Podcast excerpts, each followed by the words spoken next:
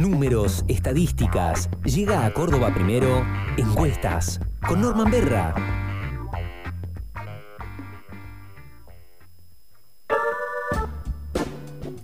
Ya en el transcurso de la semana que pasó, el sábado pasado eh, específicamente, eh, eh, Norman junto a Jorge habían planteado una mirada de, bueno, cómo se perfila la elección cordobesa, inminente, cercana, según las últimas encuestas. ¿sí?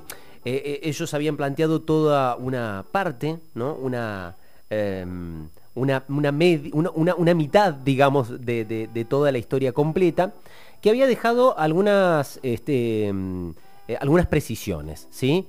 Una de ellas, por ejemplo, que Juntos por el Cambio tiene dos precandidatos competitivos para la elección a gobernador. Otra, que sin embargo no estaba claro cuál de los dos em, hace hoy la mejor elección contra Martín Yarlora, ¿sí? Eh, otra cuestión, bueno, el empate técnico entre ambos es la variable este, volatilidad, digamos, y, qué es lo que sugiere la definición eh, de una candidatura por consenso surgido de una encuesta, que en este caso es la que solo va a poder destrabar si ella muestra resultados categóricos eh, y diferencias estadísticamente significativas. Bueno, aparentemente este, esos números los tendríamos sobre la mesa y obviamente los trae en esta segunda parte eh, de mm, esta mirada o del perfil hacia las elecciones de Córdoba que nos trae obviamente Norman Berra. Norman, buen día, buen sábado, bienvenido. Buen día, mi equipo, ¿cómo están? Bien, muy bien, muy bien. Acá, bueno, instalados, acomodados. Yo después de, unos días de no estar en Córdoba, me viene muy bien esto. Eh, primero, eh, esta muestra de lo que ya estuvieron hablando con, con Jorge en el transcurso del sábado pasado y ahora para tratar de destrabar o de, responder, si se quiere, un poco a, algunas, eh, algunos interrogantes que se plantean en esto, ¿no? Sí, bueno, efectivamente lo que pasó, lo que veníamos diciendo, ¿no? La, encuesta que en teoría tenía que destrabar la decisión no destrabó nada. No lo destrabó. ¿Cómo? Que digamos la, encuesta que supuestamente iba a destrabar o a esclarecer un poco la, la mirada sobre todo esto eh, digamos, o, plantea el mismo escenario o más dudas, no, lo sabemos, ¿no? En realidad, pero, pero va por ese lado. Sí, sí, porque le da un empate técnico, le dio 34,5 a juez y 31 y 33,1 a de Loreo, uh diferencia de 1,4 puntos porcentuales, obviamente uno no puede decidir una candidatura por una diferencia tan exigua que te deja un empate técnico y que está por debajo el margen de error muestral en la otra simulación pasó más o menos lo mismo, digamos.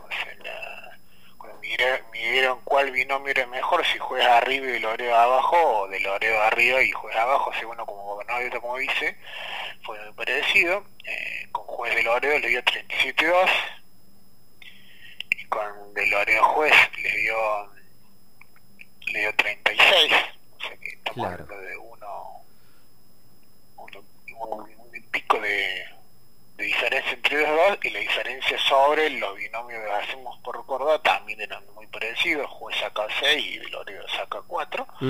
Lo cierto es que la, decisión se destrabó no por la encuesta, sino porque tomaron una decisión política, digamos, a, despecho o más allá de lo que decía la encuesta que le daba muy parejo a los dos. ¿no? Pero bueno, lo cierto es que no es la única encuesta que se conoce sobre la situación en en provincia de Córdoba, semana, ese mismo fin de semana salió una del colega Cristian Boutier que, lo digo entre paréntesis, eh, acertó de manera bastante aproximada el resultado de la falda, que lo habíamos anticipado el sábado pasado, también. la falda eligió intendente el domingo pasado, se esperaba una victoria contundente del actual y eh, tal, tal como se eh, planteaba la hipótesis, se confirmó, ganó como el radicalismo ahí, uh el radicalismo en la provincia.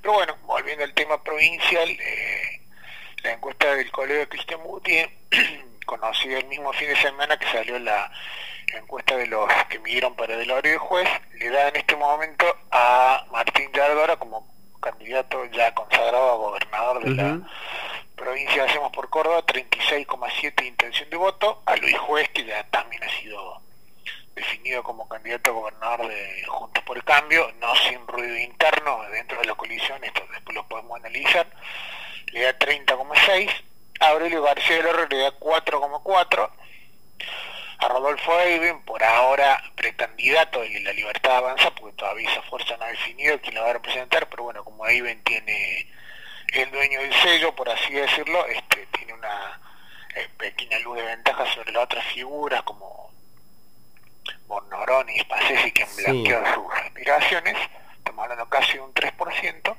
muy cerquita a la izquierda 2,6%, después tienen un 5,2 de voto en blanco y un casi un 18 indeciso, lo cual por supuesto con 18 indeciso yo no me animaría a decir que la que la elección está terminada, ¿no? Porque la diferencia que saca Yardora es de 6,1 puntos y además hay que decirlo, esta encuesta no tiene medio un precandidato del frente de todos que en principio sí jugaría, salvo que a último momento se defina lo contrario, que es Federico Alessandri, ¿no? O sea que en el promedio de la encuesta, si vos mezclas estas dos últimas con las últimas ocho que se han publicado, como para sacar una aproximación de cómo está la elección, podríamos decir que hoy está, hacemos por Córdoba en un 35% promedio, Juntos por el Cambio en un 31%, con o sea, una brecha de cuatro puntos, una pequeña ventaja a favor del oficialismo, pero técnicamente muy cercana al empate técnico. El Frente de Todos está alrededor del 5%, la Libertad Avanza está alrededor del 4, 4,5% y el FIT y Encuentro Nacional Córdoba están alrededor de un 3% con un promedio de 12% de indecisos, ¿no? Eh, Norman, te, saco un poquito puntualmente de estas, de estas encuestas. la pregunta que te voy a hacer eh, probablemente apele más a, tu buena memoria. Em, eh, teniendo en cuenta estos números que cada, vez que hablamos no, nos están dando una especie de empate técnico, unas diferencias ínfimas, este, tomemos la encuesta que tomemos, ¿no? Em, pero digo, apelando a tu memoria, desde que más o menos se vienen midiendo estos candidatos, desconozco desde cuándo específicamente, seguramente ya desde buena parte del 2022, em, eh, ¿siempre, digamos, las mediciones dieron más o menos estos números o en, algún momento hubo este, alguna especie de distancias este, un poco más amplias que, que, lo que vemos este, en prácticamente todas estas mediciones? No, no, no hubo distancias más amplias porque de hecho no nos olvidemos que Ardora no es candidato de hace un año o dos años, claro, es candidato de hace cuatro o cinco meses, ¿no? Sí. O sea que bastante bastante reciente también la definición de que el candidato iba a ser Yardora. Lo decimos bastante reciente, era un secreto a voces, pero se oficializó a fines del año pasado. O sea que en ese momento se sabía o se terminó de definir que Yardora iba a ser el, el candidato. Eh, en el caso de la candidatura de intendente a Córdoba todavía es mucho más reciente porque Pacerini fue consagrado hace menos todavía, ¿no? Claro. Pero no, en general ha habido algunas, de hecho hubo algunas mediciones que mostraron arriba Juntos por el Cambio, no claro. que Juntos por el Cambio en su momento es una muy buena elección en el 2021, la elección de medio término con el binomio de Loreo, pero nosotros ya lo veníamos advirtiendo, ojo que el chip cambió, que la gente no vota igual al gobernador que a diputados nacionales, Juntos por el Cambio sacó en el 2021 un 54% de los votos, contra 25 este, de Hacemos, por, Córdoba. hablando de una diferencia abismal. Sí, sí, sí. Que hoy no existe, digamos, esa diferencia. Hoy al revés. Estamos hablando ya de una diferencia, si bien chica todavía, este, a favor de a favor de Córdoba. De, hecho, Norman... Eh, ¿eh? Sí, de hecho recordaba, ¿no? Eh, trasladando esto, esto mismo que estás planteando un poco más atrás, recuerdo la, gran victoria de Juan Schiaretti en el 2019 este, y, la derrota abultada, si se quiere, en, en, la de, en la elección de medio término del 2017, acá en Córdoba. Claro, sí, sí, sí, tal cual. Sí, pero de nuevo, las elecciones de medio término son, son elecciones de, medio término. Y está una elección de gobernador. Y la, elección de gobernador la viene ganando sistemáticamente Hacemos por Córdoba y ante Unión por Córdoba de 1999. ¿no? La elección más reñida fue la del 2007, donde Schiaretti gana por muy poquito la elección a, juez en ese momento.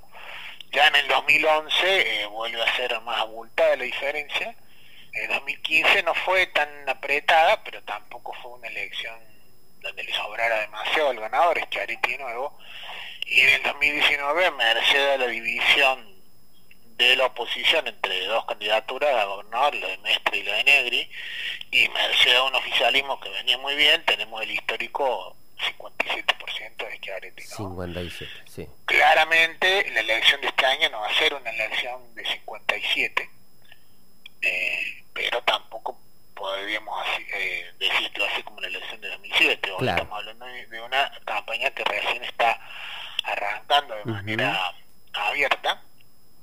Hay que ver qué pasa con la candidatura de intendente de Juntos por el Cambio, porque es un cargo que todavía no está definido, y hay que ver una decisión que va a influir mucho, que es si la elección de capital va en la misma fecha que la elección de gobernador o va en dos fechas separadas. ¿Por qué? Porque lo que nosotros hemos visto son varias encuestas que indican que la atracción más potente no es la de Juez de Loreo como candidato a gobernador e intendente, sino la de Yarlora y Pasarini como candidato a, a gobernador y a intendente respectivamente, donde ahí Juntos por el Cambio eh, está enfrentando un binomio eh, de, de mucha potencia, ¿no? Sí. Que esto podría po- podría servirle al Hacemos por Córdoba para sacar una diferencia decisiva en un distrito que pesa casi el 40% del electorado provincial, ¿no? Tal cual, tal cual. Eh, no- Norman, eh, volviendo eh, a, a, a números que tienen que ver con, con el camino a, a estas elecciones provinciales, contame un poco de la imagen de los dirigentes provinciales. Bueno, tiene que ver con esto, estamos diciendo, es una, sobre todo una campaña que está enfrentando eh, dirigentes de imágenes muy muy diferentes, ¿no? Porque Sí. juega un dirigente que ya tiene una, una trayectoria larga en la política, Sí, ha tenido varios, ¿cómo decirlo?, zigzags ideológico-políticos, no nos olvidemos que en su momento fue kirchnerista, digamos, bajo kirchnerista, todavía era cercano Sí, al presidente sí. Kirchner en aquella elección de 2007, una parte del kirchnerismo jugó con, con juez y otra parte jugó con Schiaretti. Eh, en su momento estuvo muy cercano de Pino Solanas, en su momento estuvo hasta con aliado con la izquierda, fue candidato intendente junto con Edgar Riutor, y bueno, y ahora está con Cambiemos. con Cambiemos. como que la única constante a lo largo de la carrera política del juez es su propio proyecto político de poder. Sí, Al revés de eso, eh, enfrenta a un dirigente bastante orgánico como Martín de Adora, que Ujú. ha tenido, por supuesto, un dirigente ambicioso con ambiciones políticas, pero que nunca sacó los, los pintos platos del oficialismo. Pero bueno, en la última encuesta de eh, Cristian Boutier, lo que vemos es que eh, tiene un 51% casi de eh, imagen positiva contra un 33% de negativa. Si repasamos los, los, los promedios de las últimas encuestas, está bastante parecido, digamos. Da un poquito más alto el promedio, es por arriba del 50, pero con una negativa en torno al 30. Y un diferencial que es la diferencia entre positiva y negativa de casi 18 puntos, ¿no? Cuando vos restas la positiva, a la positiva le restas la negativa, sea, el 51 le restas el 33, te da casi casi 18, 17,7 Sí. en este caso, porque la positiva es 50,7. En cambio, juez no le sobra nada, tenés un 45,5 de positiva, que no es poco, pero tenés un 45,6 de negativa, o sea que el diferencial es negativo en Es 0.1, podríamos decir que sale hecho cero. En el promedio de la encuesta provincial le da un poco más bajo, o sea, un poco más alta la, la negativa. Eso en las dos figuras principales. En el caso de Aurelio García Lorre, es un dirigente que sabemos ha tenido un, una consolidación importante en los últimos años, tiene una imagen positiva de casi 20, contra una negativa de casi 26, el saldo es negativo en 6 puntos, pero él tiene un caudal de votos, podríamos decir, constante, siempre Sí, saca sí. un 4, un 5%, que por supuesto no le alcanza para ganar, pero ha consolidado un bloque legislativo en los últimos años. Liliana Olivero tiene una imagen positiva de 17,2 en este estudio y una negativa de casi 39, o sea, el diferencial es negativo, pero tanto Aurelio García del otro como Olivero tienen altos niveles de desconocimiento, mucha gente no los califica en el nivel de desconocimiento, donde no saben no contestan entre el 40 y el 55, ¿no? Ujú. Y finalmente ahí ven que, como lo dijimos, no es un candidato puesto, eh, porque habría que ver si termina siendo ungido por, por Milei o no, tiene una imagen positiva de 11,5 y una negativa de 13,3, pero tiene un 75,2 de desconocimiento.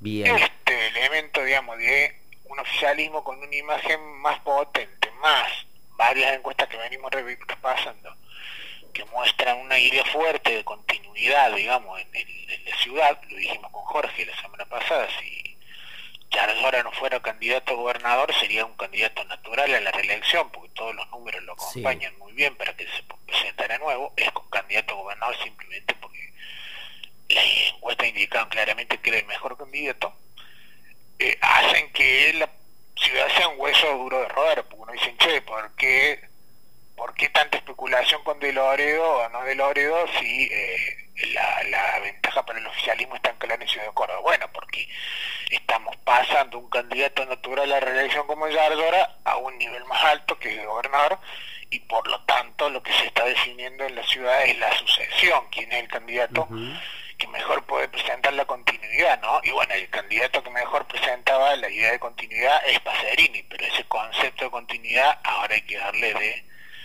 como decimos los consultores, de comer en la campaña, hay que alimentarlo, ¿no es cierto? Hay que trabajarlo, porque estaba instalado en la opinión pública, pero en una campaña electoral donde vos decís, che, el natural, el natural era el y estamos poniendo un candidato alternativo, eso por supuesto tiene que ser trabajado con la comunicación y con la estrategia de campaña. En conclusión, cuando veamos eh, si realmente De Loredo termina siendo candidato intendente, vamos a, ver cómo se presenta la campaña entre los dos. En el cierre que hicimos la semana pasada dijimos, ojo que De Loredo arrancó con una ventaja de casi 20 puntos sobre Pasarini, cuando Pasarini le medio como uno de los precandidatos y ahora que Pasarini ya es el candidato, la situación está en empate técnico, ¿no? Se queda de Loreo perdió esa ventaja inicial y está enfrentando un binomio de una alta potencia, ¿no? Para la elección. Los números de cómo se perfila las próximas elecciones aquí en la eh, ciudad y en la provincia de Córdoba según las últimas encuestas. Esto ya lo había arrancado en el transcurso de la semana pasada con Jorge este, y de algún modo le damos un, parcial cierre eh, en este sábado. Norman, muchísimas gracias. Como siempre, un gran abrazo y que tengas un, hermoso fin de semana. ¿eh? Gracias, Andy. Bienvenido y saludo a todo el equipo. Gran abrazo.